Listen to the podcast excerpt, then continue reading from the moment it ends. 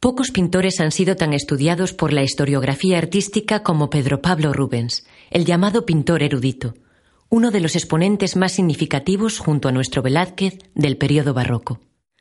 Desde su infancia tuvo que convivir con problemas de índole social y familiar, lo que sin duda, y como ocurre con los grandes genios de la pintura, repercutió en su obra.